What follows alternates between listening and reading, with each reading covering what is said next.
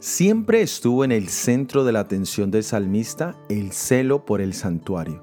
David había mostrado su celo al trasladar el arca al monte de Sión y al desear construir una morada permanente para el Señor en Jerusalén. También lo hizo cuando reunió los materiales para la construcción del santuario. Fue muy específico en dar a Salomón las instrucciones de los planos del templo. Cuando sintió todos estos ataques, entendía que no solo eran personales, sino también eran ataques a Dios y a su ministerio. El Mesías también experimentó el celo por la casa de su padre. Leemos en el Evangelio de San Juan capítulo 2 versículo 17. Entonces se acordaron sus discípulos que está escrito, el celo de tu casa me consume. Jesús acababa de expulsar a los que cambiaban dinero y a los mercaderes de los atrios del templo.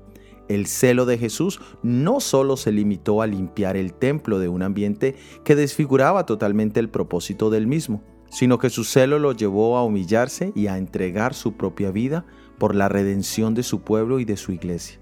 De la misma manera, nosotros también debiéramos oponernos a permitir cualquier tipo de conducta donde se exalte más nuestra comodidad, seguridad y reputación por encima de nuestro deber y servicio a Jesús.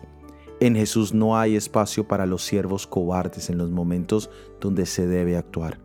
Que Dios nos regale el celo de nuestro Salvador Jesucristo. Soy Óscar Oviedo y este es el devocional Jesús en 365 días.